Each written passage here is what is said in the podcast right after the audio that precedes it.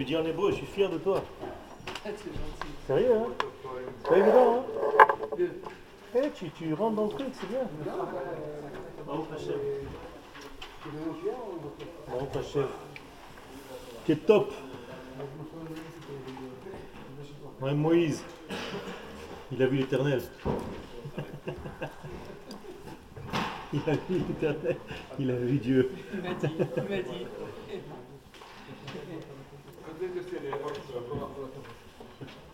어.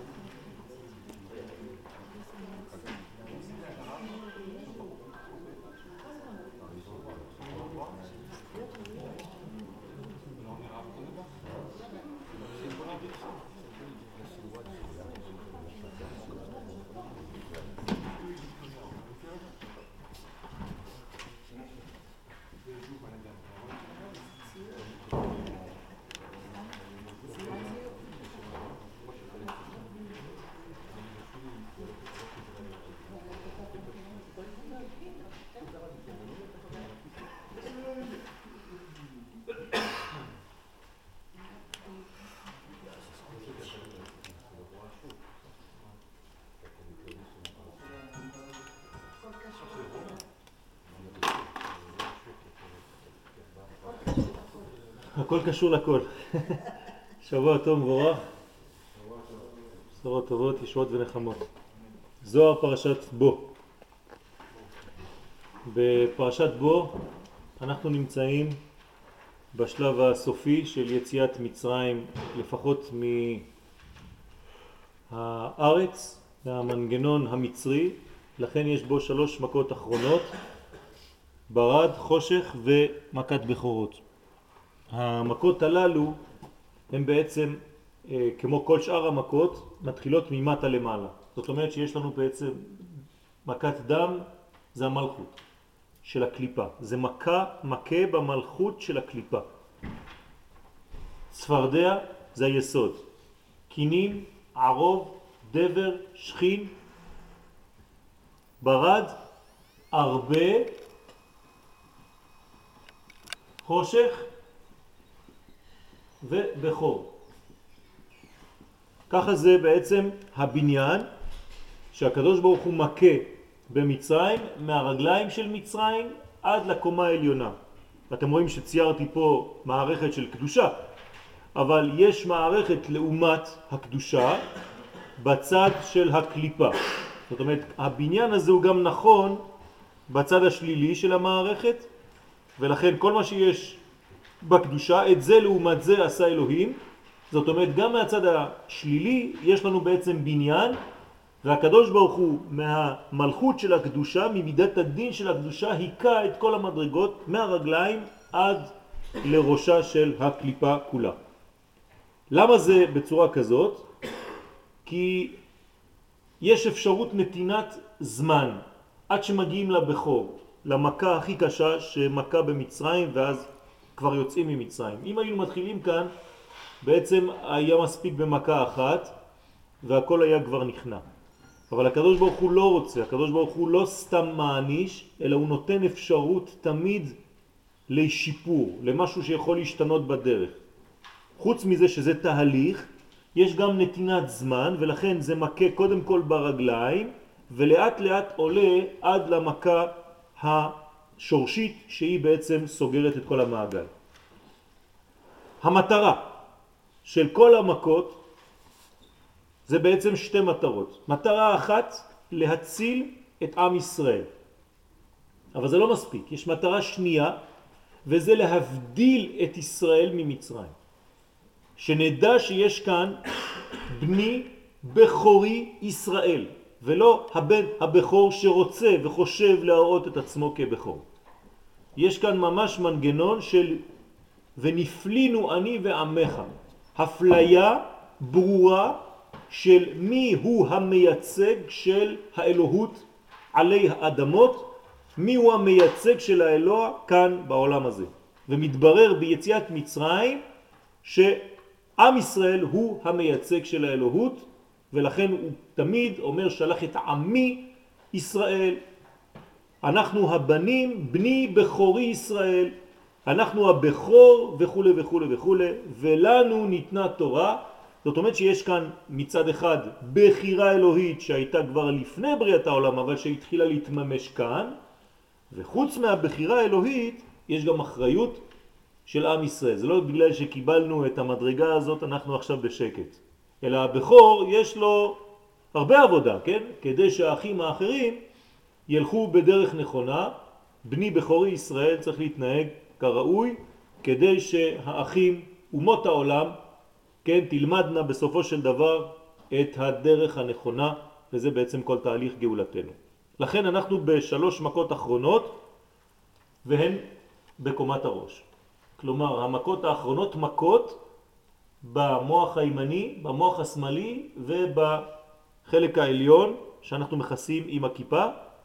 זה מה שמצרים עכשיו מקבלת במוח שלה, בראש שלה, זה המכה הכי קשה, שלוש מכות בגדר של ראש בקומת הראש.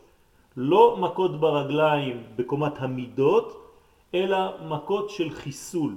פה למעלה זה מכות קשות מאוד בבחירים של מצרים, בבכורות של מצרים, בכל המדרגה שהיא רוצה לתפוס את המקום של עם ישראל, כאן זה לא עובד, ואנחנו רואים את זה. אז ברשותכם, לקחתי את הפסוק הראשון, ונראה מה הזוהר הקדוש אומר עליו, ולאט לאט נפתח את העניין. ויאמר אדוני אל משה, בוא אל פרעה כי אני הכבדתי את ליבו, ואת לב עבדיו למען שיתי אותותי אלה בקרבו. כלומר, בפשוט, הקדוש ברוך הוא אומר למשה רבנו, בוא אל פרעה, למה? כי אני צריך לאזן את הבחירה הפרעונית הזאת, אני צריך להכביד את ליבו, כי כמו שלמדנו כבר כמה פעמים, כל מכה בעצם שוללת בחירה, אז צריך לאזן את המנגנון, וגם מצד שני אדם בדרך שבן אדם רוצה ללכת מוליכין אותו, אז אני מכביד את ליבו כי לשם הוא רוצה באמת ללכת ואת לב עבדיו ואני רוצה לתת את כל המכות האלה בקרבו בתוכו, זאת אומרת בקרביים שלו, שירגיש בעצם שהמכות האלה לא נועדו סתם להעניש את מצרים, אין כאן עונשים מאת הבורא יתברך, אלא לשון חינוך כדי שאנחנו נלמד מזה בעצם איך מתנהגים, איך מתמתחים בחיים שלנו. לכאורה קשה. מאחר שהקדוש ברוך הוא הכביד את לב פרעה, מדוע נענש? כן, שאלה ראשונה. וכדי להבין קושייה זו, רבי יהודה פתח ואמר בזוהר, כן, בתהיל, הוא לוקח את התהילים ואחר כך מפתח את זה בזוהר, אשרי העם יודעי תרועה, ככה מתחיל הזוהר. כלומר, פסוק מתהילים שקשור לראש השנה. אשרי העם יודעי תרועה, השם י' כו' באור פניך יהלכון. אשרי העם היודעים דרכי השם, אומר רבי יהודה בזוהר. מה זאת אומרת? יודעים ולא רק שומעים. כלומר, הזוהר בעניין הזה שקשור לראש השנה אומר אשרי העם יודעי תרועה. שמה באותו מקום שואל הזוהר אשרי העם תוקעי תרועה. היה צריך לדעת. מה זה יודעי תרועה? או שומעי תרועה. אשרי העם ששומע את התרועה האלוהית. או את התרועה שתוקעים כאן, שהיא רמז לתרועה האלוהית. אבל מה זאת אומרת אשרי העם יודעי? והם אותם העוסקים בתורה שהיא אור פני השם, עונה הזוהר הקדוש מיד, מי יודע ולא סתם שומע, מי שבעצם עוסק בתורה שהיא אור פני השם. כלומר, מה זה פני השם? בסוגריים, פנימיות הנסתרת מהרובד הפשוט הנגלה תחילה לעיני הקורא. זאת אומרת שיש כאן בעצם מנגנון שמראה לנו שמי שיודע את התרועה ולא רק שומע אותה בראש השנה, כשתוקעים בשופר, הרי מצוות היום בראש השנה זה לשמוע כל שופר, ואנחנו לא אומרים את זה, אנחנו אומרים אשרי העם יודעי תרועה. כלומר, המילה פה, מילת המפתח זה יודעי, דעת. איך אני יכול לדעת תרועה? מה זה לדעת תרועה? אז אנחנו יודעים שהמושג לדעת בתורה הוא מושג של ייחוד, מושג של פנימיות הדבר. זאת אומרת, להתייחד, להתחבר, זה זיווג עם המדרגה הזאת שנקראת תרועה. אז יודעי תרועה זה כאילו מזדווגים עם הסוד הזה שנקרא תרועה. מי מסוגל לדבר כזה?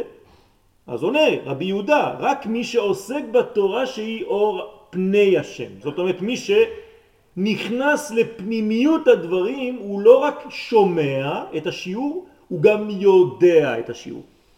כאן השיעור זה תרועה. ולהם נתגלה סוד זה ולא לאחרים, ככה כותב הזוהר הקדוש. ולכן התחיל באומרו, כמה הצטריכו בני נשה למח בארכי דקוצ'ה בריחו. כמה צריכים האנשים ללכת בדרכי השם, באורחות השם? דהיינו בדרכו שלו יתברך. מה זאת אומרת בדרך השם? יש ספר כזה של הרמח"ל, נכון? דרך השם. מה זה דרך השם? זה לא ללכת אל השם, אלא דרכו של השם. דרכו של השם היא תמיד באותו כיוון, היא ממעלה למטה. זה נקרא דרך השם, שהרי הקדוש ברוך הוא כשהוא ברא את העולם, הוא ברא אותו כדי להתגלות איפה? כאן, בתחתונים, בעולם הזה. אז דרכו של השם נקראת דרך השם, זוהי דרכו. אז אם אני רוצה ללכת בדרך השם, מה אני צריך לעשות? לעלות? לא. אני צריך להמשיך את הירידה של הקדוש ברוך הוא, גם אני צריך להשתלב בירידה הזאת, להיות כמוהו. איך אני עושה את זה? אני פשוט פותח את עצמי, פותח את כל הערוצים שלי, פותח את כל המידות שלי, פותח את הדיבור שלי, כדי לאפשר לאלוהי לעבור תרכי, אני מאמן אותו, אני מאשר אותו, יש לי אמונה, ואז הוא עובר דרכי ויורד, וזה נקרא דרך השם. ולכן, כמו שאנחנו אומרים למשל על הצדיקים, כן, זה השער לשם, צדיקים יבואו בו. אז הרבה חושבים שיש איזה מין שער שמשם נכנסים לשמיים. לא, זה השער של השם, כשהוא יורד יש לו שער, והצדיקים גם כן יבואו בו, הם ממשיכים להוריד את השם בעולם הזה. וזה ההבדל הגדול בין דת לבין תורה. דת זה פגישה עם הקדושה באופן אינדיבידואלי, כשאדם חושב שהוא עולה לאיזשהו מקום בשמיים, אז הוא חושב שהוא פגש איזה כוח אלוהי. זה נקרא דת. אצלנו אין דבר כזה. אצלנו האלוהות ירדה, זאת אומרת שהוא בא אלינו, זה נקרא תורה. ולכן הוא יורד, הוא נוחת בעולם הזה, הוא משפיע את התורה האינסופית אלינו, כי הרי איך אני יכול לעלות אליו יתברך? מישהו כאן יכול להצביע ולהגיד לי שהוא יודע את הכיוון? זה, זה בשביל ללכת ל... שאלה אחרת. לא, בשביל משה, כמו אתה מדבר בשביל משה, מה קרה? הקדוש ברוך הוא ירד ומשה עלה. בוודאי שהקדוש ברוך הוא ירד, אף אחד לא יכול לעלות. מה זה לעלות? אפילו כשאומרים שמשה עלה על השמיים, לקבל את התורה. מה אומרים חז"ל מיד בגמרא כדי שלא תתבלבל? כמה עלה? חמישים אמה. חמש, סליחה. אה, אה, אמה, אמה, חמישים סנטימטר. אמה הוא עלה. לאן הוא עלה? מה זה עלה? מה זה לעלות? המושג לעלות זה להיפתח. כך אני עולה. אני פשוט נפתח, זה נקרא שאני עולה, כלומר הוא יורד ביותר. זה נקרא לעלות. אדם שעלה בקדושה הוא לא עלה לשום מקום. אלא הקדוש ברוך הוא עובר בו יותר ממה שהוא עבר בו אתמול. זהו, זה נקרא לעלות. לכן אין אף אחד שעולה כי זה עבודה זרה. לאן תעלה? אם אתה עולה זאת אומרת שברחת מפה. אם ברחת מפה, זאת אומרת שהקדוש ברוך הוא לא נמצא פה, אתה צריך למצוא אותו באיזשהו מקום אחר. זה כבר כפירה במציאות האלוהית בכל מקום. מסכימים? סליחה? אז זהו, מה זה נכנסו לפרדס? נכנסו לרובד פנימי של המציאות של כאן. הרי איפה זה, איפה זה קודש הקודשים? בעולם שלנו, נכון? רק בשכבות פנימיות יותר של המציאות. אם תיכנס לתוכך, תמצא בעצם את הסודות העמוקים שהם עדיין במציאות, אתה נמצא כאן. כלומר, כשאני חודר למציאות הפנימית של העולם הזה, מה אני פוגש? את העולם הבא. אז איפה נמצא העולם הבא? הוא פשוט נשמה של העולם הזה, הוא פה. ולכן הוא נקרא הבא בלשון הווה, עולם שבא כל רגע, לא עולם שיבוא, לא יודע מתי. המושגים צריכים בירור, כי אנחנו פשוט מתבלבלים במושגים כאלה והולכים לכל מיני כיוונים. אז לא עוזבים את העולם הזה כדי לפגוש את האלוה, כי זה אומר שהקדוש ברוך הוא לא נמצא פה. אז אוי ואבוי לומר שמשה רבנו היה צריך לעלות לא יודע כמה קילומטרים לשמיים ולהגיד לקדוש ברוך הוא הנה אני. כן? אז יש בדיחה כזאת של המקובלים, שכשהוא עלה למעלה אז הוא שומע למטה, הלו הלו אני פה למטה עם בני אדם. כן? זה שטויות לחשוב דברים כאלה. לא עולים לשום מקום, אלא מגלים את הקדוש ברוך הוא יותר ויותר. זאתי העלייה. זאת נקראת עלייה. אז כשאדם עולה הוא פשוט מאפשר לקדוש ברוך הוא לרדת יותר. זה נקרא עלייה. מרחיב את הצינור שלו והקדוש ברוך הוא עובר בו יותר, זה נקרא שאדם עלה במדרגות רוחניות. הוא לא עלה לשום מקום, אלא הוא אפשר יותר לאלוהות להתגלות דרכו. אותו דבר, אותו דבר. אנחנו פשוט מאפשרים יותר גילוי של קודש, אז זה נקרא עלייה. כן? בכל התחומים, נכון. באותו כיוון ובהתדפקות במידותיו, כן? וזה סוד מצוות עשה שמזרימות את האור האלוהי לעולם ממעלה למטה. זה נקרא מצוות עשה. עכשיו, נתנו כיוון, הכל הולך בכיוון ממעלה למטה. אז מה זה מצוות עשה? שאני אקטיבי בירידה האלוהית הזאת. כשאני עושה מקיים מצוות עשה, אני מפעיל מה העולם הזה? כוח שמאפשר לרדת עוד יותר. זה נקרא מצוות עשה, אני אקטיבי, אני עושה, כמו הזכר. כן? ולמטר פיקודי אורייתא, להישמר מלעבור על מצוות לא תעשה. אז מה זה מצוות לא תעשה? כדי שלא להוסיף מסכים מסתירים על דרך גילוי האור בעולם. פשוט מאוד, להוציא את כל מה ששובר באמצע. אז זה מצוות לא תעשה, אני מקיים אותם, אני מסלק את המסכים ואני מאפשר לו לרדת.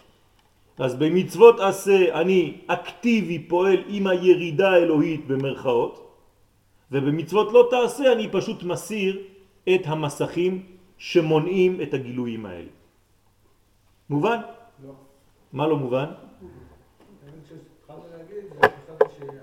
כן? מה זה אקטיבי? אקטיבי לא זה- לא תעשה זה אולי למנוע, את ההתבצרות של המצרכים, כן? ועשה זה לפתוח המצרכים. לא, אתה לא מתעסק בפתיחת המסכים, אתה מתעסק בזרימה. מה זאת אומרת? זאת אומרת שכשאדם עושה מצווה, למדנו כבר שהמילה מצווה, כן, זה שם השם, נכון? מ' צדיק, ו' כ'. אני עוד כותב ככה כדי שלא יהיה לי בעיה, עם H, כן? מצווה.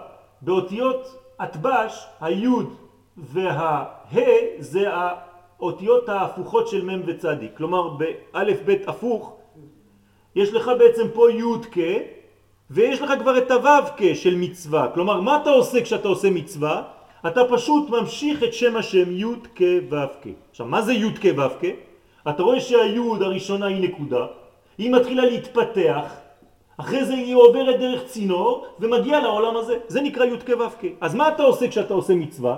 אתה פשוט זורם עם הזרימה האלוהית, י' כ' ו' כ' ומגיע לעולם הזה, אתה מאפשר לו להתגלות יותר. אתה עובד עם אל, עם אל. אבל הוא, כן. אבל הוא פה. הוא פה כל הזמן בכל רגע. מה זה פה? הוא לא מגולה. כשעוד פעם, כשאני אומר לרדת, אני לא מתכוון שהוא היה שם והוא בא לפה. הוא פה, רק אני מגלה אותו, זה נקרא ירידה.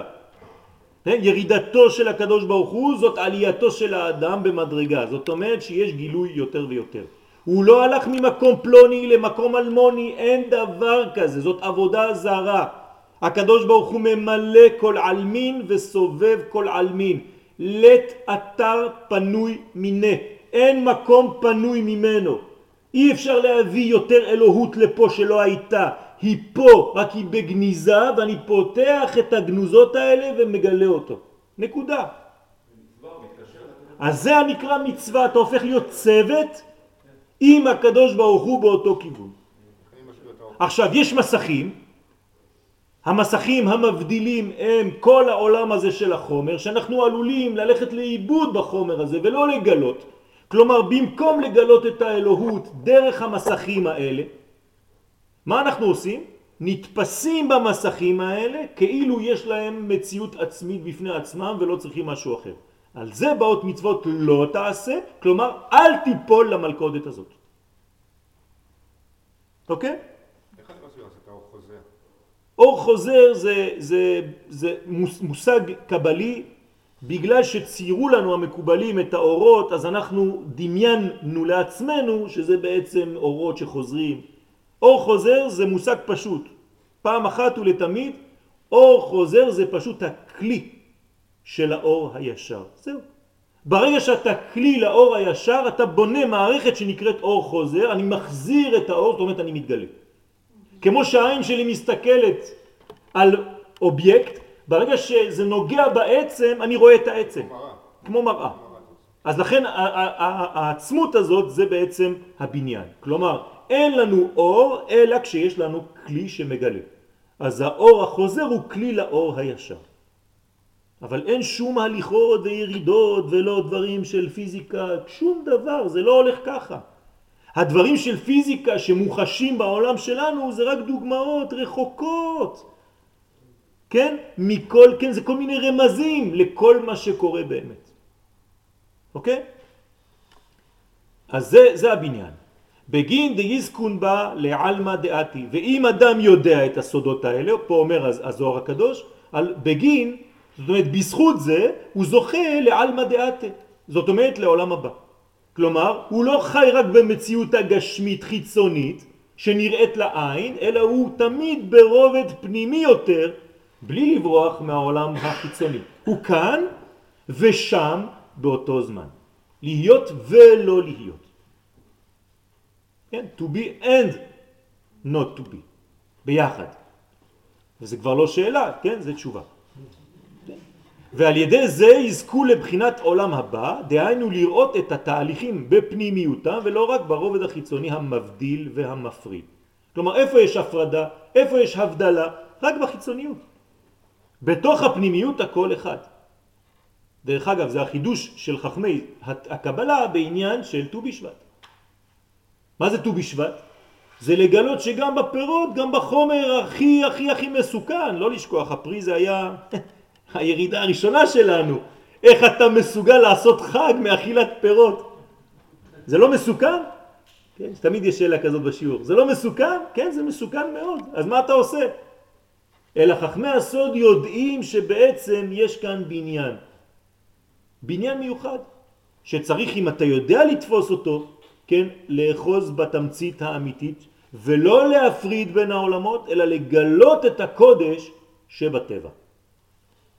יש שיעור מיוחד לרב קוק על העניין הזה. ולי שזווה לון, שזווה לון מכל קטרוגין דלעילה ותתה, וכיוון שאותם צדיקים, כן, תרגום, לשמור אותו מכל הקטרוגים של למעלה ולמטה. כיוון שאותם צדיקים העוסקים בתורה ובמצוות הם מקשרים העולמות. זה הסוד של קשר העולמות. הנה מידה כנגד מידה הם שמורים למעלה ולמטה מכל הקטרוגים והחיצונים. תשימו לב שהקליפות בתורת הקבלה נקראים חיצונים. למה חיצונים? כי זה רק ראייה, ראייה מבחוץ, לא ראייה אמיתית, זה בחוץ. ואתה צריך כל הזמן, כן, יש מין מאבק כזה כדי לגלות את הפנימי, לא להישאר בחיצוני הזה. אבל לא לזרוק אותו לזבל, זה הסוד. אם אתה צריך להתפטר מהחיצוני כדי לגלות את הפנימי, מה עשית? נהיית נוצרי. כי כל הגוף הזה לא שווה כלום, העולם הזה לא שווה כלום, העיקר הנשמות. אנחנו לא אומרים את זה. עכשיו נתתי לכם את הדוגמה, ט"ו בשבט. להפך, העולם הזה שווה המון, וכל העניין זה לא לסלק אותו, אלא לגלות את הקודש גם בעולם הזה של החומר. עבודה קשה, כן, יש כאן, אבל זאת העבודה של עם ישראל. לכן חוזרים לארץ ישראל. העניין זה כי תבואו אל הארץ. תשכחו מכל מה שאתם יודעים, תקשיבו רק למילה, כי תבואו אל הארץ. מה זה אומר? כשתחזרו לארציות. זאת אומרת שזה האידאל. לחזור לארציות ושם לגלות את הקודש, שמסתתר בתוך הארציות, בתוך החומריות הזאת. בסדר? כי הקדוש ברוך הוא השליך את האמת ארצה. צריך להוציא אותה מן הארץ. המוציא לחם מן הארץ, זה סוד. המשיח נקרא צמח, תצמיח מתוך הארץ, מתוך האדמה. בינתיים כשלא עושים את העבודה, אז מה קורה? מי צומח? קוץ ודרדר. תצמיח לך. אבל היא אמורה להצמיח לך מה? קודש. זה מה שקורה לאט לאט, תוך כדי שאנחנו מת, מתקדמים בתהליך הזה. ובזוהר, מקדש מלך. זוהר של מי? מקדש מלך? רבי משה קורדוברו, עליו השלום, כתב זוהר גם כן. יש הרבה זוהר, אני מביא לכם מכל מיני מקורות, כן? אז פה זה המקדש מלך, מביא לכם על אותו עניין של רבי משה קורדוברו, עליו השלום. כתוב שסמיכות פסוק זה של תהילים, שהוא מתחיל איתו את הזוהר, לתחילת הפרשה, יראה דרך דרוש. איך דרך דרוש? כי משה צפה שהשטן היה מקטרג על יציאת ישראל ממצרים. זאת אומרת, משה רואה שהוא הולך עכשיו להציל את עם ישראל ויש כאן מקטרג. לא נותנים לישראל לצאת בקלות, כי לתת לישראל לצאת בקלות זה אומר שבעצם זהו, נגמר הסיפור של מצרים. מצרים לא תוותר כל כך במהירות על היהודים שלה, כמו ששום מדינה בעולם לא מוותרת במהירות על היהודים שלה. כי היהודים של אותה מדינה זה הפרנסה, זה הרווח, זה כל האור של אותה מדינה. אז תמיד בכל המדינות בעולם יעשו לנו כל מיני קריצות עיניים כדי שנשאר קצת יותר. ואם זה באופן כללי ובאופן אינדיבידואלי עוד יותר אמיתי. כלומר כל אחד שהיה בחו"ל ועלה לארץ יודע שערב העלייה שלו לארץ ישראל פתאום התקשרו אליו מהעבודה אומרים לו היום אנחנו נותנים לך משכורת כפולה. למה? לא יודעים. אני יודע, כי מחר אני נוסע לארץ. כדי שתשמור עליי עוד יותר. מה קרה עם פרעה כשבני ישראל יצאו ממצרים? עם מה הוא רודף אחריהם? עם כסף וזהב, עגלות מלאות, תישארו אצלי. אני נותן לכם הכל. מה יהיה לכם בארץ ישראל? שום דבר. פה יהיה לכם הכל. זאת העבודה, לא מבטרים. אז משה ראה את זה. וזה היה בראש השנה. למה בראש השנה? כי זה הגרעין של כל השנה. כלומר, באותה שנה, באיזה חודש בני ישראל יצאו ממצרים? בפסח, נכון? בניסן. אבל זה כבר התוצאה. מתי רואים את היציאה הזאת אם אתה חכם? בגרעין. איפה זה הגרעין של השנה? בראש השנה. אז משה בראש השנה של אותה שנה של גאולת ישראל ממצרים, הוא ראה כבר שהדבר יהיה קצת קשה, שלא ייתנו להם לצאת בקלות, הוא כבר ראה את הכל בגרעין. ומסיבה זו לא היה משה רוצה לבוא אל פרעה. לא רצה לבוא אל פרעה, פחד. ואמר לו השם, דייקה, בוא אל פרעה, אל תפחד מקטרוג השטן. אנחנו עכשיו נתחיל להתעמק על החלק הזה, דווקא. למה משה לא רצה ללכת? למה הוא צריך להגיד לו בוא אל פרעה? כי כפרתך נתתי בראש השנה ולכן אמר אשרי העם יודעי תרועה. זאת אומרת, מה קרה פה? תשימו לב מה אומר לנו פה רבי משה קורדוברו עליו השלום בחוכמתו. אומר לנו בזוהר הקדוש, למה הזוהר מתחיל בפסוק שלא קשור? פסוק של ראש השנה, אשרי העם יודעי תרועה, אנחנו פה מדברים על הגאולה. אבל מה הקשר בין יודעי תרועה לבין יציאת מצרים? אלא פשוט מאוד הייתה כפרה. בגלל שהחכמים שבישראל יודעים מה קורה בראש השנה, מה קורה בראש השנה, מה זה יודעי תרועה? מה זה אשרי העם יודעי תרועה? מה הם יודעים? לא, זה משהו אחר. מה זה אשרי העם יודעי תרועה? מה יודעים? לא, מגלים? לא. יש שלכאורה הקדוש ברוך הוא נופח מה קורה בזמן שתוקעים בשופר? מה אנחנו יודעים? יפה מאוד, שהקדוש ברוך הוא קם מכיסא דין ויושב על כיסא רחמים, פשוט מאוד, זה מה שכתוב. לכן כתוב אשרי העם יודעי תרועה, כלומר בעזרת השם בפעם הבאה שאתם תשמעו קול שופר, מה קורה בזמן הזה? פשוט מאוד הקדוש ברוך הוא קם מכיסא דין ויושב על כיסא רחמים. לכן הזוהר מתחיל בפסוק הזה בתהילים, לומר לך שכבר עליתי מכיסא דין וישבתי על כיסא רחמים בראש השנה שעבר, משה רבנו. מה זה אומר? יש גאולה, אל תדאג. אשרי העם יודעי תרועה. זה כבר קרה, קמתי מכיסא דין שלי, העברתי את הדין שלי על אומות העולם, כאן על מצרים, ועכשיו אני יושב על כיסא רחמים בשביל ישראל. שיודעים העניין שהשם עומד מכיסא דין ויושב על כיסא רחמים. זה נקרא אשרי העם יודעי תרועה. לא לשכוח את הפסוק הזה, הוא חשוב מאוד. בחזרת המוחין לזון, מה זאת אומרת? מה קורה שהקדוש ברוך הוא פתאום קם מכיסא דין? מה זה דין ביחס לרחמים? אלא שבדין אין השפעת האור הזה. אתם רואים את הכיוון של החץ? זה לא יורד. זה לא מתגלה. זה כאן אבל בכיסוי, בהלם, אז זה נקרא דין. מה זה הרחמים? כמו רחם של אישה, שהתינוק יוצא. אז זה רחמים ברבים, פתאום יש גילוי, יש לידה של מוחין חדשים. מה זה מוחין? כתר, חוכמה ובינה ודעת, מדרגות עליונות שהאדם פתאום נפתחות, נפתחים לו כל השערים. כן. כן. לכן מצוות היום בשופר, שום דבר אחר. אין שום מצווה ללכת לבית כנסת בראש השנה, אין שום מצווה להתפלל בראש השנה, אז זה, זה דברים מאוחרים, אחר, עכשיו זה כן, כי אבל זה דברים שבאו אחר כך. התורה לא מדברת על שום דבר מכל זה. היא קוראת ליום הזה יום תרועה, ולכן מצוות היום זה שופר, זהו. אין מצווה אחרת.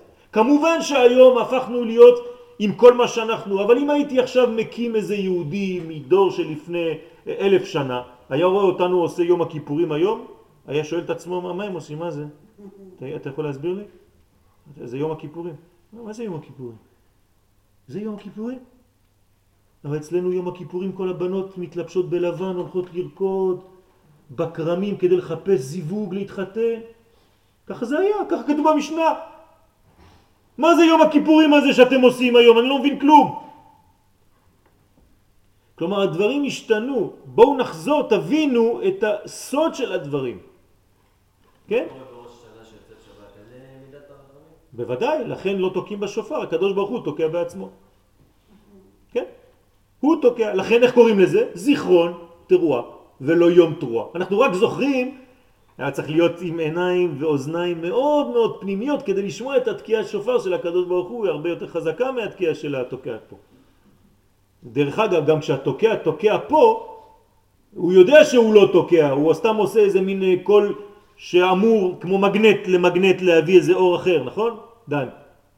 כשאתה תוקע בשופר אתה יודע שבעצם מישהו אחר תוקע.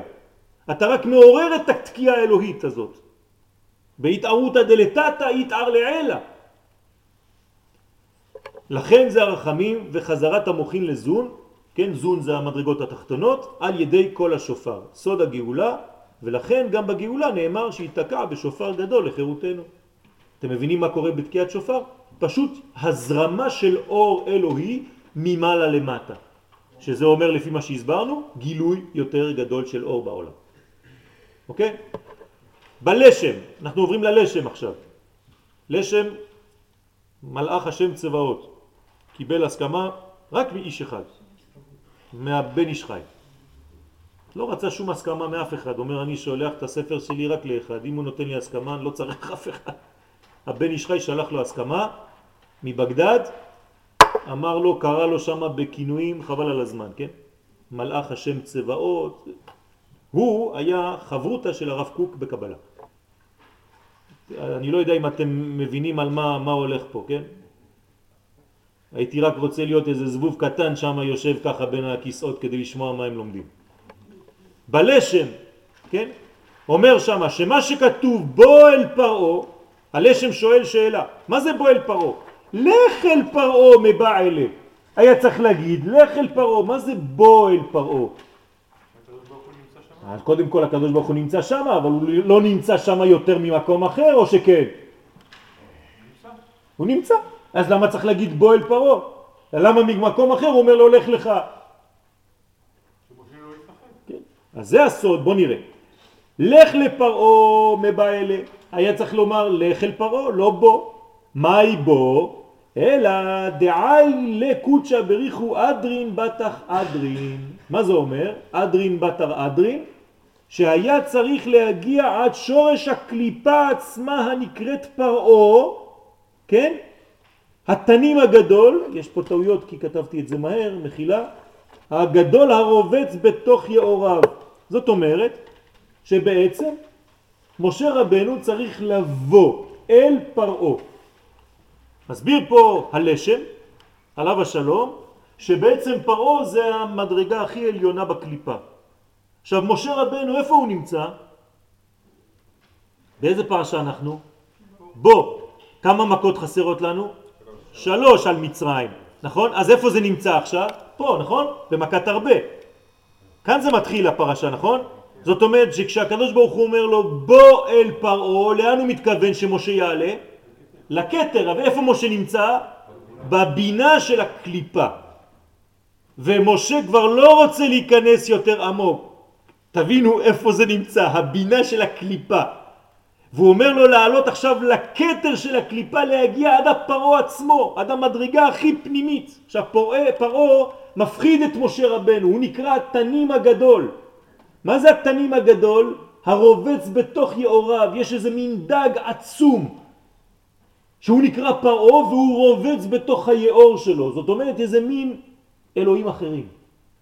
ומשה פוחד להיכנס פנימה ואומר לו הקדוש ברוך הוא בוא. מה זה בוא? אני מרגיע אותך, גם שם אני נמצא. הרי אומר לו בוא, כלומר אני ליד הפרעה הזה, התנים הגדול, זה שום דבר, כן? לוויתן זה יצרתי לשחק בו. אל תפחד, אני שם, בוא. מרגיע אותו. גם שם אני נמצא. לגבי תנין ההדה, אז אומר פה הלשם, לגבי אותו תנין, עילאה תקיפה, שהיה אריך דקליפה, תשימו לב פה, זה אריך דקליפה זה נקרא. מי שקצת למד איתנו ברובד קצת יותר פנימי יודע שבקטר יש שנן שתי מדרגות, האחת נקראת עתיק ואחת אריך, ופרעון נקרא אריך דקליפה, זה מדרגה עליונה חבל על הזמן. לעומתה בקדושה להבדיל אלף הבדלות יש אריך אנפין. שם נמצא פרעה בקליפה שלו. תשימו לב איזה קליפה יכולה להתלבש בבן אדם כמו האיש הזה. דכמה דרגים משתלשלים מיני. כלומר, עשה את עצמו אלוה. זה לא סתם ביטויים. עשה את עצמו כמו אלוה בעולם הזה, חז ושלום. אומר פה הלשם דכמה דרגים משתלשלים מיני. כלומר, מהמדרגה הזאת של קטר דקליפה יש הרבה מדרגות שמשתלשלות. ומה ניורזה דתנין הגדול, שהוא שורש פרעה אשר למעלה בקליפה, וירוש לקליפות אשר ממנו משתלשלים כל המדרגות של הטומאה לאין מספר. וזהו שאמר בו אל פרעה מדרגה אחר מדרגה עד פרעה התנין הגדול. זאת אומרת, אתה עכשיו צריך לעלות בהדרגתיות כדי להגיע לשורש הקליפה. למה הרב שולח אותנו למדרגה כזאת? אלא הדבר פשוט. כשאתה רוצה לתקן מדרגה אתה חייב ללכת עד השורש. אם היינו עושים עבודה עד כאן ולא נכנסים ממש לתוך המקום שמשם חותכים אותו לחתיכות, אז תמיד משם הוא מצמיח עץ חד, חדש, כן? יש לנו תמיד את הבעיה הזאת כאן, נכון? בכל מלחמה יש לנו פה איזה מסך שנקרא אום שאומר לנו זהו, עד כאן. אל תיכנסו יותר. אז אנחנו מגיעים לפאתי העיר, מתחילים להיכנס לאיזה מדרגה או שתיים, אומרים לנו לא זהו, זהו, צריך לצאת, תחזרו. מה קורה? הקליפה הזאת תמיד נשארת והיא בונה מחדש את כל המערכת שלה תוך כמה ימים, תוך כמה חודשים. זאת הבעיה. כן. יפה, בגלל שבעצם זה התיקון האמיתי, זה גם כשהמדרגה הזאת תיכנע ותקבל את הקדושה. וזה מה שקורה, זה מה שקורה. כלומר, פרעה בסופו של דבר עושה תשובה, כי הרי אומרים חז"ל, מי כמוך באלים השם, מי חמוך באלים, כן? מי כמוך, מי חמוך, פעמיים, יש פעם מי כמוך, פעם מי חמוך בשירת הים, שבוע הבא, אומרים חז"ל, מי אמר את זה? פרעה בעצמו. פעם לא היה לו מים, אה, סליחה, הפוך, פעם הוא אומר מי חמוך בפעם הראשונה, אז היה לו מים בגרון, כך אומרים חז"ל, אז הקדוש ברוך הוא אומר לו, רגע, רגע, לא שמעתי טוב, מוריד לו את המים, תגיד עוד פעם, מי כמוך, מה, בסדר. זאת אומרת, מה זה אומר? זה, זה ביטוי כזה ילדותי. מה זה אומר? זה לא כל כך ילדותי.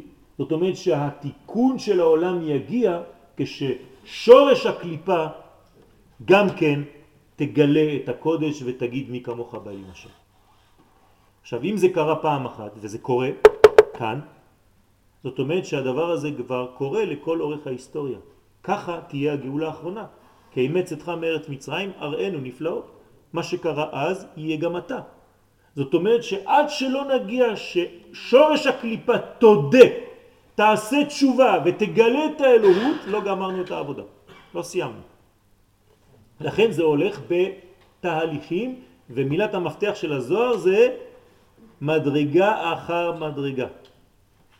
כן? זה הסוד כאן. זה יותר עבורנו או יותר עבור... עבור שניהם, עבור שניהם. לכן כתוב למען ידעו מצרים ולמען תספר לבנך ולבן בנך, שניהם. גם אנחנו צריכים לדעת, אבל גם מצרים צריכים לדעת. כי הרי מה אכפת לנו שמצרים תדע? אם זה מעניין אותנו רק שאנחנו נצא ממצרים, למה התורה כותבת?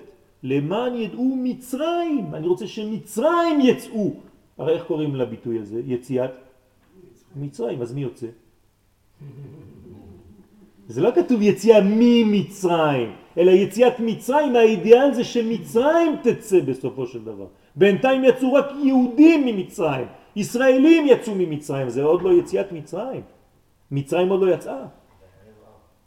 כן, זה, זה סתם דוגמית. עוד לא נגמר הסיפור, כן?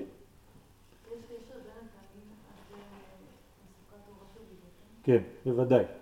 יש אה, מלחמה בערפילי תואר של הרב קוק, מסביר אה, מאבק בין שור הבר שהוא מכלה את עולם החומר לבין הלוויתן שהוא בעצם מוטבע בעולם החומר ושניהם נלחמים, כן, אחד עם השני, נגד השני ואנחנו לוקחים את שניהם ועושים מזה סעודה לצדיקים לעתיד לבוא. אז מסביר הרב קוק מה זה אומר הוא אומר, אחד מתווכח כדי לחלות את החומר, זה שור הבא, השני כולו בתוך החומר, לא אכפת לו ממה שיש למעלה, זה הלוויתן, אומר, מה עושים הצדיקים? אוכלים את שניהם ביחד. מה זה האידאל היהודי? זה להיות בתוך החומר ולמעלה מן החומר, ושניהם זה בסדר גמור. זה הסוד, כן? לכן לעתיד לבוא, הסעודה האחרונה של משיח זה סוד אכילת שור הבר וסוכת אורו של לוויתן והלוויתן וכל העניין הזה. זאת האכילה של הצדיקים לעתיד לבוא. כן? כלומר עתיד הקדוש ברוך הוא לעשות לא, לשחוט את היצר הרע, נכון? מה זה לשחוט את היצר הרע? למה שוחטים? כדי לאכול, לא כדי להרוג. זה שחיטה. לא כתוב הקדוש ברוך הוא לכסח את היצר הרע. לא כתוב, כתוב לשחוט אותו כדי לעשות ממנו אוכל. זאת אומרת שאנחנו אוכלים את זה, כלומר משם אנחנו נראה את הטוב. זה לא טעים. כן, לא טעים. טוב, אל תאכל. תיזהר כי עוד מעט שולחים הזמנות מי יהיה בסעודה הזאת. מה לא תבוא? אתה תרוץ שם, אל תדאג, אתה תרוץ.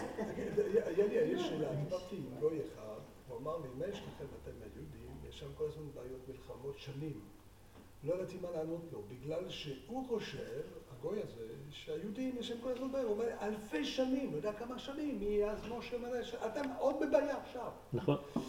אם זה נכון, שקדוש ברוך הוא שולח לנו אויבים בשביל שאנחנו לא, לא מתאחדים איתם, זה נכון? לא מתאחדים עם מי? לא, זה qu'on on, fait, pas la paix avec eux, on parle, לא. on se marie entre nous. לא, לא, זה לא, זה לא, זה, זה, זה, זה מה שנקרא בעברית אורה דה פקרט. Voilà. זה לא, זה לא שם. אה?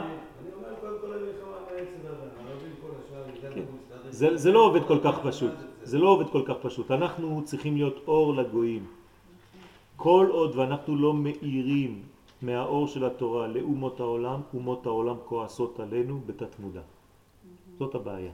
אנחנו לא צריכים להיות סתם בינינו. האור שבינינו בסופו של דבר צריך לצאת לאומות העולם. ואנחנו עוד לא התחלנו לעשות ממש את העבודה הזאת כמו שצריך. עושים אותה, התחלנו, אבל לא ברובד גדול. הם לא שומעים מספיק עדיין והם דורשים עוד יותר.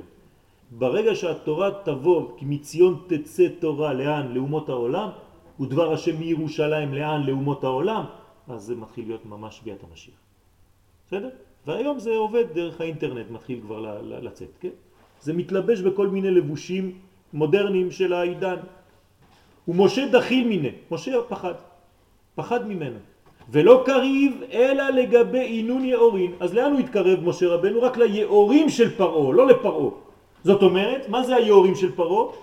זה בינה וחוכמה, מה שנמוך יותר. רצה לומר, ההמשכות המתפשטות שנמשכים ומתפשטים ממנו. ואינון דרגין דילה, זה רק המדרגות כמו הרגליים של פרעה. אבל לגבי, אבל פרעה עצמו, דחיל ולא קריב, הוא פחד ולא התקרב. בגין דחמה לה, בגלל שהוא ראה אותו משתרש בשרשין עילאים, שהוא מושרש בשורשים עליונים. זאת אומרת, משה רבנו פחד מהשורשים העליונים של הקליפה של פרעה, והוא כמו שכתוב, גם את זה לעומת זה עשה אלוהים, והוא נגד לוויתן נחש בריח ולוויתן נחש אקלטון, כן מה ששאלת, אשר בחיברתה דארי חנפין, ושם הוא שורשו. זאת אומרת, אנחנו מדברים, מי שקצת למד יותר בפנימיות, אנחנו מדברים על החיברתה, החיברתה זה החלק הלובן של הקרקפת, מדרגות עליונות מאוד, כן? ושם היה אחוז פרעה בקליפה.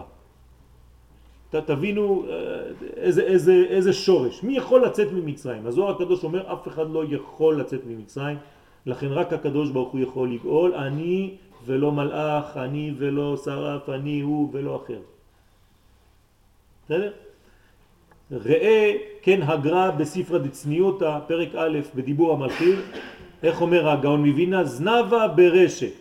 עיין שם כל העניין. מה הוא אומר שם? משום ששם אינון מגיעים מעשה בני אדם, אינן מגיעים מעשה בני אדם כלל. זאת אומרת מדרגות שמעשה בני אדם לא יכולות להגיע לשם. לכן דחיל משה רבנו, משה רבנו פחד מאוד עליו השלום, כן, למקריב לגבי להתקרב אליו. שהוא להתנין דקליפה אשר כנגדו, זאת אומרת משה רבנו נמצא בקודש, פרעה נמצא בצד הלאומת, ומשה רבנו לא מתקרב אליו כי היה ירא שלא יכול לכובשו תחת ידו. פשוט משה פחד שלא יהיה נתון תחת ידו. ונראה לומר בסייעתא דשמיא ששורש הגאולה חייב להימצא בשורש הגלות. כן, זו תוספת שלי עכשיו בסייעתא דשמיא, שהגאולה חייבת להיות איפה? בשורש הגלות. ולכן צריך לעמוד מול הניסיון ולהפיק התועלת הנעוצה בו. כמו החלמה מתוך מחלה. כלומר, איך אתה יכול לצאת לגאולה שלמה, אלא אם כן אתה עומד מול. כמו שכתוב, הטרם תדע כי עבדה מצרים, שואלים אותו. למרות שעבדה מצרים, איך אנחנו יוצאים משם? מה אנחנו צריכים להרוויח ממצרים? לא בורחים ממצרים, אלא מי מוציא אותנו ממצרים? זה בוודאי שזה הקדוש ברוך הוא, אבל בטקסט פרעה, הנה שבוע הבא ויהי בשלח פרעה. אז איך אני, אני לא מבין כלום. אבל מה זה אומר לגבינו? אז זהו, זה מה שאני עכשיו מסביר. מה זה אומר? זה אומר שבסופו של דבר, מי צריך להוציא אותך מהגלות שלך? הגלות עצמה, שורש הגלות עצמה. כל עוד ופרעה הוא לא נותן לך כוח לצאת, זאת אומרת שלא הבנת למה היית שם. הבנתם את הסוד?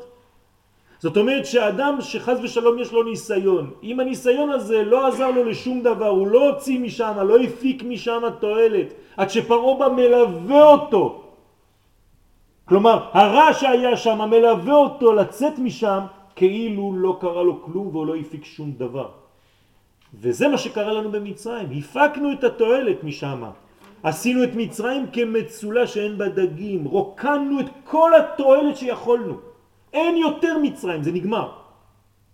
למה? למדנו את כל הלימוד שהיה צריך ללמוד משם. לכן זה פרעה בעצמו שבא ואומר, גם אני נותן את עצמי. אז, איך עלו אנשים מכל ארצות תבל בשנים אלו, בשנים האחרונות? שמה? עלו אנשים מכל ארצות תבל בשנים האחרונות, נו, וכאילו שכל הפרעונים בכל העולם שלחו אותנו? בוודאי. זאת אומרת שכשאתה עולה לארץ ישראל, אתה יודע יותר טוב מה זה לצאת ומה למדת שם. אם היית בארצות הברית וחזרת לפה לפי המבטא, נכון? כן. לך. זאת אומרת שהבאת משם משהו, נכון? מה הבאת משם?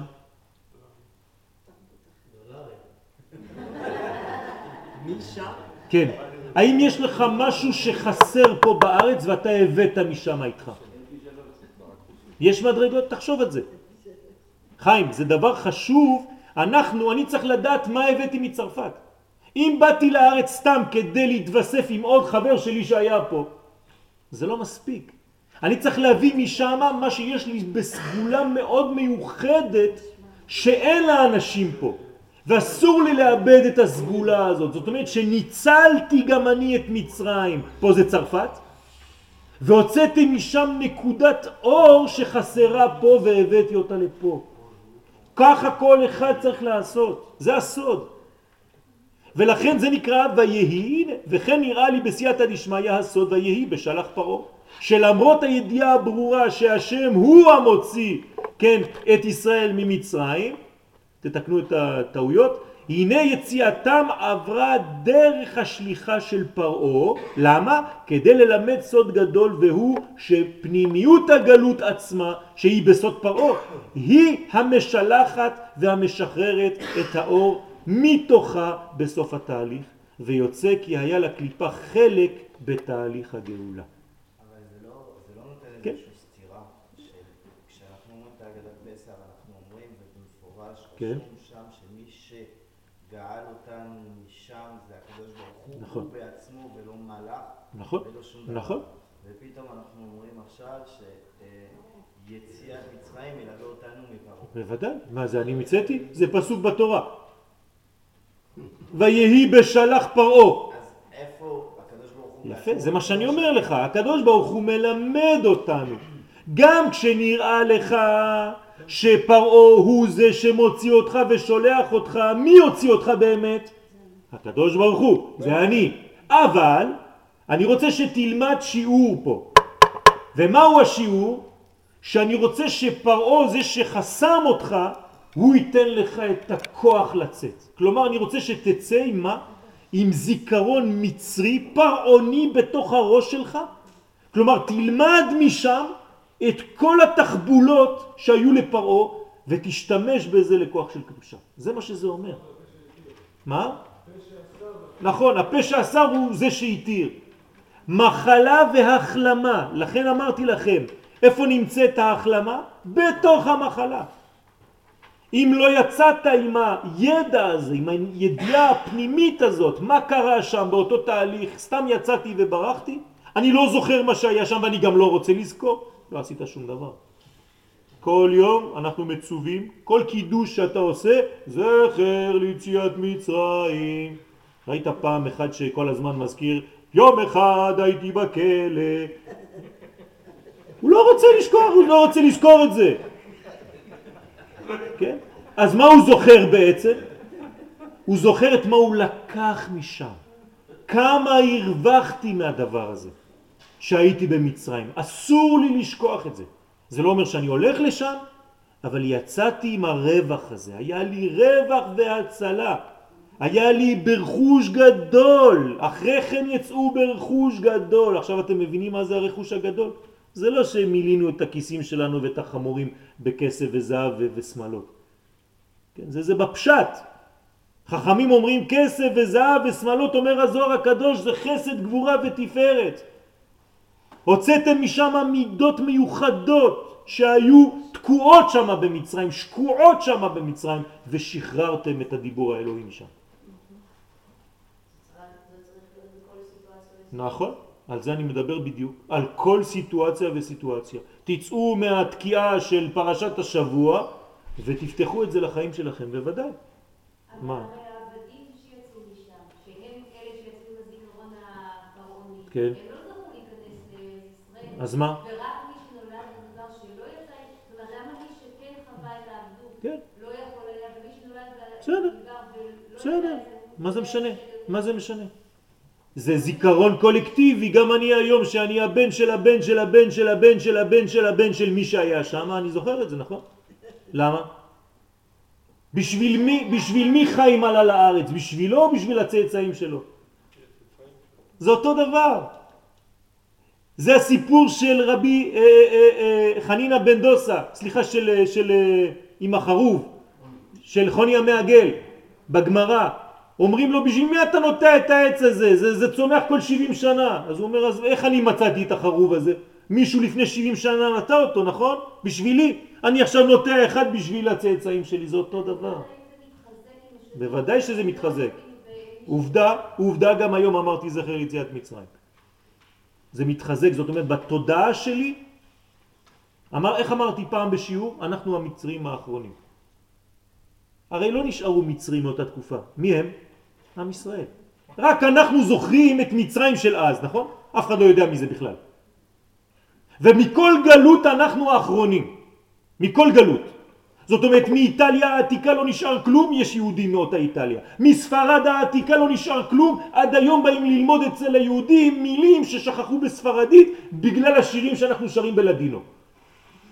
זאת אומרת, אנחנו הזיכרון של כל אומות העולם שכבר נכחדו ונשאר רק דוגמית אחת והיא היהודי שנמצא כאן. זה סוד עצום.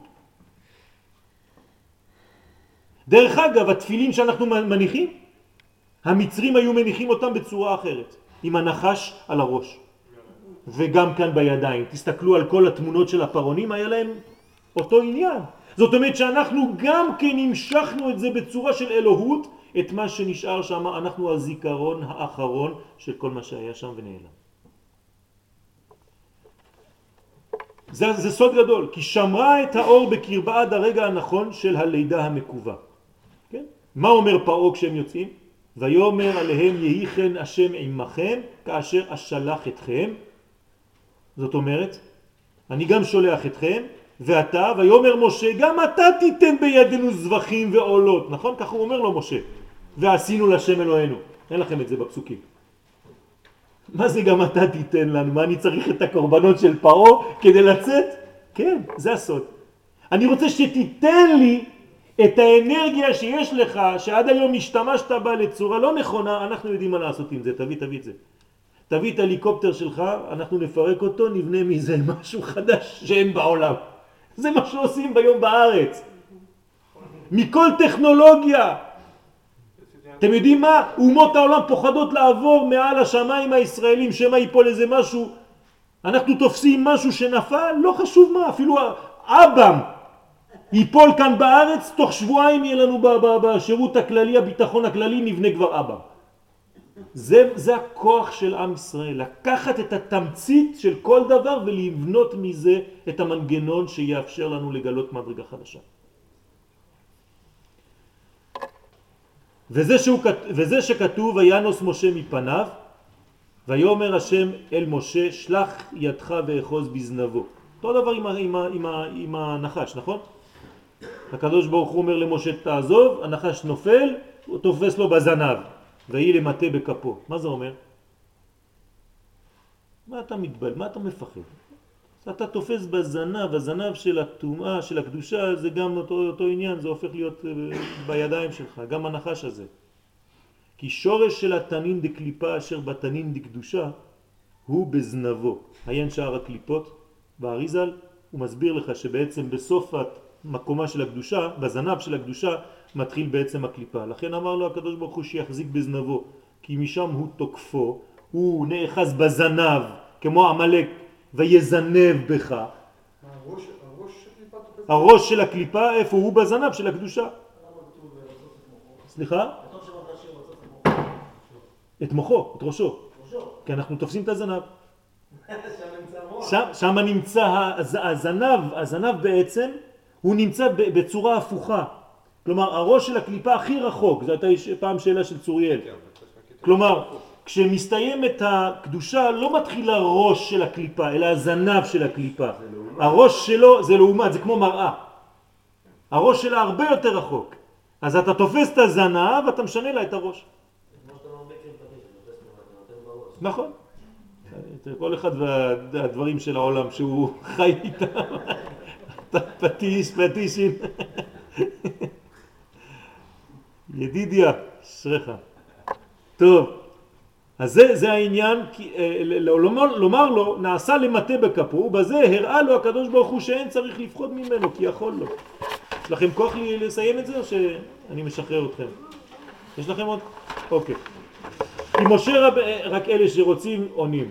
בדרך כלל אלה שלא רוצים לא אומרים כלום, אז אני לא יודע אף פעם. טוב, לא חשוב. כי משה רבנו עליו השלום היה שורשו בנחש דקדושה. כן? עצמו. כלומר, גם משה רבנו נקרא נחש דקדושה. ככה כתוב בראיה מאמנה בפרשת כי תצא בזוהר הקדוש. כלומר, נחש, אל תפחדו מהמילה נחש. כן? הרי משיח בגמטריה נחש. יש נחש דקדושה. דאנט לוויתן נחש בריח. ככה הוא אומר למשה רבנו. הזוהר קורא למשה רבנו לוויתן נחש בריח. ולכן היה שולט הוא על התנין בקליפה. כלומר, יש לעומתו נחש אחר. לחובשו תחת ידו. כי שם בזנב של הקדושה נמצא הקצה העליון דכל הסיטרא דמסעבותא שכל אחיזתם ויניקתם הוא מהקצה התחתון דקדושה. כלומר, כשאני אומר הקצה העליון זאת אומרת התחלה. התחלה של הקליפה. ובמגיד... אבל לא כנגדו. זאת אומרת, נניח משה, נניח פרעה אה, כנגדו בקליפה, כן. אז משה לא יכול באותה רמה בקליפה, או שכן, אני לא יודע, זו שאלה. לא הבנתי. הזכרנו שהיה בינה וגבורה לעומתה. כן. כפי שאומרת את זה כבר בבוקר. כן. האם משה, נניח, מי שכנגדו בקליפה זה פרעה, כן. האם הוא יכול, יכול לו, כן. או שהוא צריך את הקדוש ברוך הוא. יכול לו, יכול לו, רק משה רבנו הוא חדש בכל התהליך הזה. הקדוש ברוך הוא מלמד אותו וגם מלמד אותנו דרך משה כמה לא צריך לפחד כי בעצם בקדושה יש את כל הכוח לשלוט על הקליפה. כן, יכול לו, לעומת, ממש. במגיד משרים, מי זה מגיד משרים? רבי יוסף קארו. רבי יוסף קארו, עליו השלום, בעל שולחן ערוך. כן? המגיד, כן, המגיד שלו, המלאך שלו, כן, היה מדבר וכותב לו. מגיד משרים, ויאמר השם אל משה בוא אל פרעה. אותו פסוק. כלומר, עול לגבי ההוא סיטרה להשיג גבול החול ולהוסיף בגבול הקודש. כלומר, תרוויח שטח. לך קצת לקליפה, תסלק את הרע משם ותיקח את זה בשביל עצמך. זה דומה למה שאמרנו מקודם. כלומר, אל תזרוק את מצרים, תשמור משם את מה שהיה צריך לשמור. אל תחזור לשם. לחזור למצרים, הרי מצרים ילדה אותנו כעם, נכון? אז זאת האימא שלנו. אם אנחנו חוזרים למצרים, זה תסביך אדיפוס. כן, זה אדם שלא יצא מהאימא שלו, רוצה לחזור לאימא. זה, זה, זה דבר חשוב מאוד. כלומר, מצרים זה האימא של האומה הישראלית. וארץ ישראל מה זה? אשתו. כלומר, אדם יוצא מרחם אימו ונכנס לרחם אשתו. כלומר, אשתו זה ארץ ישראל. כלומר, היחס שלנו עם ארץ ישראל זה לא יחס של אימא אדמה, זו טעות, אלא אל אשתי. ואז יש בחירה אמיתית. מה זה עם הבנים שמחה? כן? הם הבנים שמחה זה בכלל משהו אחר, זה בינה. מדרגה, זה קשור, אבל זה מדרגה של בינה, זה הפנימיות של ארץ ישראל שנקראת בינה, היא אם הבנים, הנה הבנים. כן? היא שמחה. כן? בגלל שהיא מתחברת לגילוי המלכות. בסדר? אז מה אומר פה הרב? כי אני הכבדתי את ליבו. תראו מה אומר הרב, כן, בתורת הקבלה. אני. מי זה אני? המלכות נקראת אני. אני דהיינו כנסת ישראל, הכבדתי את ליבו. זאת אומרת שכנסת ישראל היא זו שהכבידה את לב פרעה. מה זה אומר כל הדבר הזה? תשימו לב, אנחנו קוראים פסוק, וכאילו הקדוש ברוך הוא אומר, לך אל פרעה כי אני הכבדתי את ליבו. בא רבי יוסף קארו, כן? גם כן בתורת הסוד, אומר לא, לא, לא, זה לא עובד ככה. בוא אל פרעה כי כנסת ישראל הכבידה את ליבו, לא אני. אני זה שם של מישהו שנקרא כנסת ישראל לצורך העניין. אתם רואים איך הכל משתנה? זה תורת הקבלה. כל הפשט עכשיו נעלם. אתה, לא- אתה לא מבין בכלל מה קורה פה. מי זה אני הכבדתי את ליבו? כנסת ישראל הכבידה את ליבו של פרעה. למען שהיטי אותותי אלה בקרבו, דהיינו חלה ותוקפה דעשר ספירן. כל זה זה עשר ספירות של המלכות. דכולהו אחיזו בחיילו בהנו עשר מכות כמה דאולפיתא. כמו שלימדתי אותך שבעצם עשר מדרגות של המלכות הכתה, כן, היכו אותם מדרגות בכל העשר ספירות של הקליפה. אז עכשיו הוא מתחיל לפתוח לנו מה הוא רוצה לומר. למען תספר, מה זה תספר? מלשון ספירות. כלומר, בדיל ספירן יחזיהו חילהו. כשתתחיל להבין שזה כל העניין פה, זה בעצם מנגנון אחד ספירותי, אתה תבין את כל התהליך. באוזני בנך, מי זה בנך? דהיינו ספירן אמצעים. זה הבנים, כמו שאמרתי לך עכשיו. הם הבנים, הנה, הספירות האמצעיות. ובין בנך ספירים תתאים, בתראים. זאת אומרת, הספירות התחתונות. אז יש לך ספירות עליונות, ספירות אמצעיות וספירות תחתונות. אז למען תספר לבנך ולבן בנך את אשר התעללתי במצרים. דקדק דלא כאמר עוללתי ולא שיחקתי, אלא התעללתי, כלומר נפעלתי. כלומר הקדוש ברוך הוא בעצם בתוך העניין הזה, את מי הוא נתן לעשות את כל העבודה? לכנסת ישראל עצמה. לנשמה האלוהית של עם ישראל, היא זו שפעלה את כל המכות על מצרים. ולכן כשכתוב עכשיו בהגדה של פסח, אני ולא מלאך. מי זה אני? כנסת ישראל נקראת אני. בשם עין ב' שאנחנו נפגוש בשבוע הבא בזוהר הקדוש, בטבלה, כן, ובשלח, ומה מה אמרתי? אה, אז השם האמצעי, חשבתי שאמרתי טעות. אז השם האמצעי בתוך הטבלה הזאת של עין בית שמות זה השם אני. וזה רמז לכנסת ישראל, היא נקראת אני. אז כשאומרים אני ראשון ואני אחרון, אתם מבינים איך הכל משתנה. זאת אומרת, מי הראשון במחשבה האלוהית? כנסת ישראל. ואני אחרון. מי האחרון במחשבה של הקדוש ברוך הוא? כנסת ישראל. תראו איזה חשיבות יש לכנסת ישראל אצל הקדוש ברוך הוא. אנחנו לא מבינים את זה. כתוב בשיר השירים שרבי עקיבא כל פעם שהיה קורא שיר השירים היה מתפוצץ מבכי. לא יכול להחזיק מעמד. למה? כי הוא היה יודע כמה הקדוש ברוך הוא אוהב אותנו. אנחנו לא מבינים, אנחנו סתם קוראים דברים. היה פורץ בבכי, אי אפשר להפסיק אותו בכלל. כל ערב שבת היה, היה קורא שיר השירים, היה פורץ בבכי. שואלים אותו התלמידים, מה יש לך רבנו? אמר, אתם לא מבינים כמה הקדוש ברוך הוא אוהב אותנו, כמה אנחנו חשובים, כמה כנסת ישראל חשובה. אין מה לפחד בכלל.